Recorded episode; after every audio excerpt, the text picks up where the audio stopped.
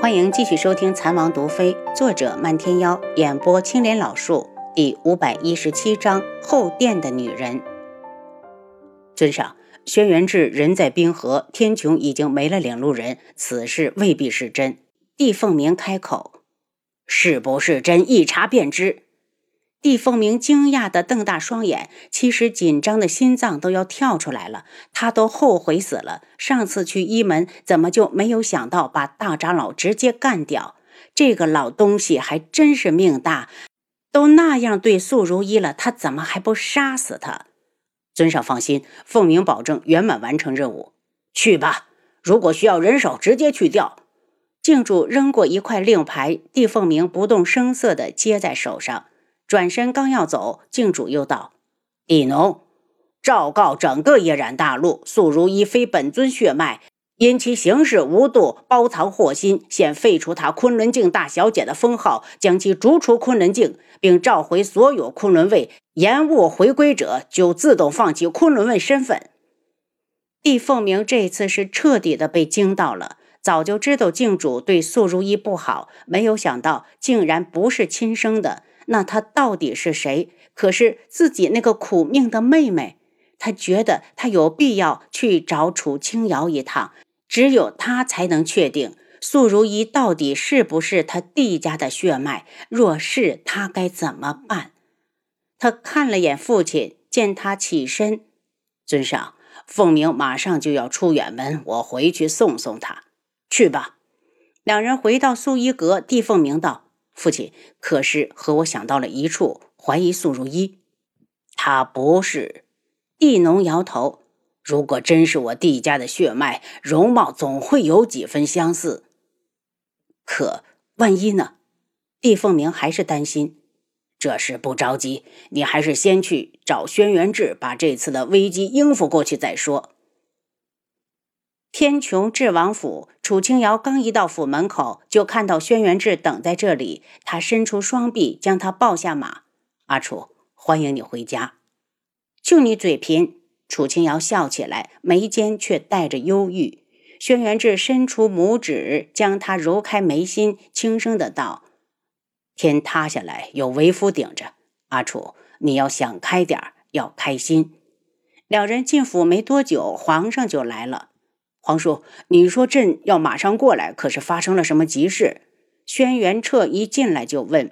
楚清瑶看过去，只见轩辕彻的眉眼已经脱离了青涩，变得更加刚毅。看来当上皇上真的可以加速人的成长。他笑道：“见过皇上。”皇婶，你又取笑朕？轩辕彻起身还了一礼。不管到了什么时候，朕都是晚辈。彻儿。靖主怕是已经知道天穹在私种药材了。轩辕彻一惊，然后轻声道：“从我们决定种药材起，就料定会有这么一天。皇叔，朕不怕。”见他如此镇定，轩辕志的担心又少了些。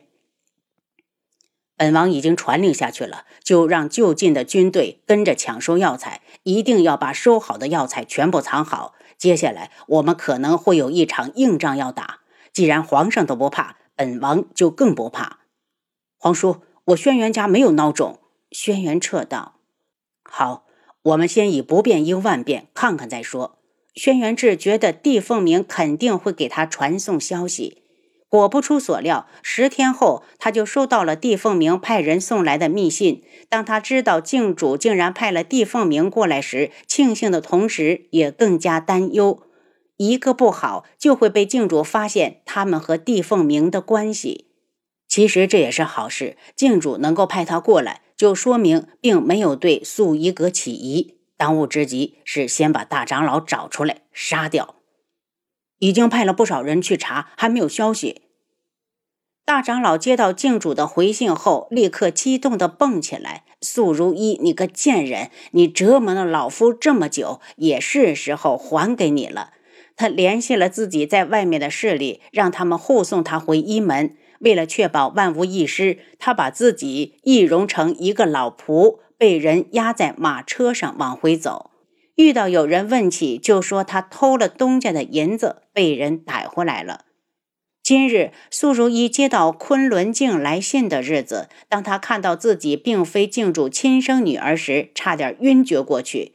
坤一手快地扶住她：“大小姐，这不可能，一定是大长老的诡计。我马上就带你回昆仑镜，我们去问问镜主。”素如意如同丢了魂，一时间急火攻心，直接晕倒。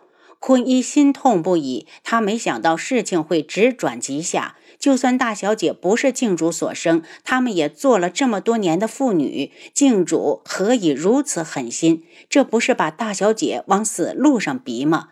他觉得一门不能再待了，抱起苏如意，快速离去。帝凤鸣赶到天穹京城时，把昆仑卫全部派了出去，让他们就近搜索，一发现有种植药材的痕迹，立刻上报。其实他早就问过轩辕志，天穹的药材都种在山区。他独自去了智王府，与轩辕志会面。本王在此多谢少主对我天穹的相互之情。若我天穹渡过这一难关，他日必当厚报少主。帝凤鸣谈笑风生，智王见外了。我与你现在是同一条绳上的蚂蚱，你好我才好，谈不上谁欠谁的情分。山区的药材都在抢收，痕迹很快就能处理掉。我是怕你回去交差时会被镜主怀疑。轩辕志担心的是这个，他不相信在派人来查遍时，你要是做的只是保证无痕迹可寻。帝凤鸣皱眉，我唯一担心的是他肯定会派人去冰河，你知道那里的人不是你。轩辕志脸色沉重，心头升起一股无力。若是冰河在外面，他还可以弥补；可此时他真的无能为力。看天意吧，如今只好祈祷他会派我父亲去。你觉得除了你父亲外，还有谁最让他信任？轩辕志问。自然是童无。镜主坐下两大势力：素衣阁和镇守堂。童无能够熬到今天的位置，可见他在镜主心中的位置有多重要，一点都不次于我父亲。我总觉得童无和我独门有些关联。帝凤鸣，你了解他的过去吗？楚清瑶蹙眉，单说他会养蛊就已经很让人怀疑了。我听我父亲说起过，他并非是昆仑镜人，是有一次镜主从外面回来带回来的。不知道他用了什么手段，深得镜主信任，这才有了后面的镇守堂。帝凤鸣努力回想，楚清瑶也把自己知道的说出来。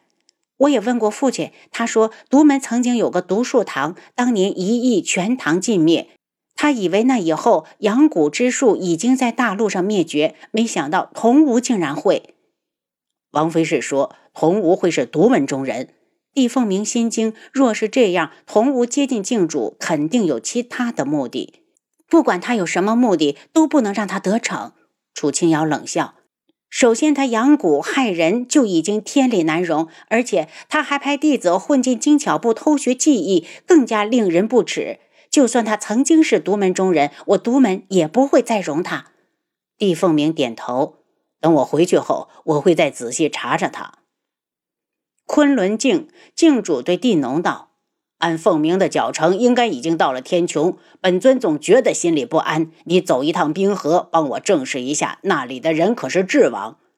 属下这就去。”地农前往冰河，过了半日，他回来复命：“尊上，冰河里的人还有一口气，正是天穹智王。”镜主长舒了一口气，听说智王还在冰河，心情愉悦了不少。他道：“有劳阁主了，你赶紧回去休息吧。冰河水太凉，回去泡泡药浴。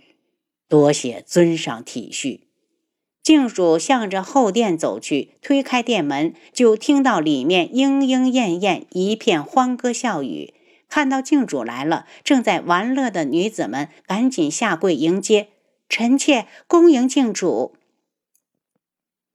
他看了眼遍地的女子，见里面竟然又有了几人的肚子大了起来，不禁笑道：“都平身吧，你们都努努力，好早日为本尊诞下一儿半女，将来也能获得一处封地。到时候，你们自己还有你们身后的家族，都会获得无限的荣耀。”他先安慰了几句有身孕的女子，然后点了几名漂亮的女子随他回房伺候。后殿是他每日的必来之地，这里的所有女子都属于他一个人。他鼓励他们孕育子嗣，不住地给他们描绘美好的将来。在这里有一条不成文的规矩：孩子生下来后，只给母亲看一眼，便会。被专人抱去抚养，等到那名女子年满三十，才会被放出去与子女相会。尽管大长老伪装的很好，还是被暗卫发现了。他们跟了他好几天，终于确定他就是一门大长老，立刻将人拦下。双方交手之后，暗卫拼尽了想杀大长老。大长老的身子还没有养好，哪里会是暗卫的对手？在身中一刀之后，爬着往外逃。一名暗卫眼尖，一剑刺去，只听“叮”的一声脆响，一柄飞刀正好砸中长剑。童无忽然出现。他手臂挥舞，放出上百只虫子，提着大长老就走。这些虫子不分敌我，见人就攻击。等暗卫解决掉虫子之后，见大长老跑了，气得回头将护送他的人全部杀掉。洪武和大长老藏到一处树林里，待确定没有追兵后，他一脚将大长老踹倒在地。洪武，你究竟想怎么样？大长老气得脸红脖子粗，我向智王保证过，你不会泄露天穹重要仪式。可你是怎么做的？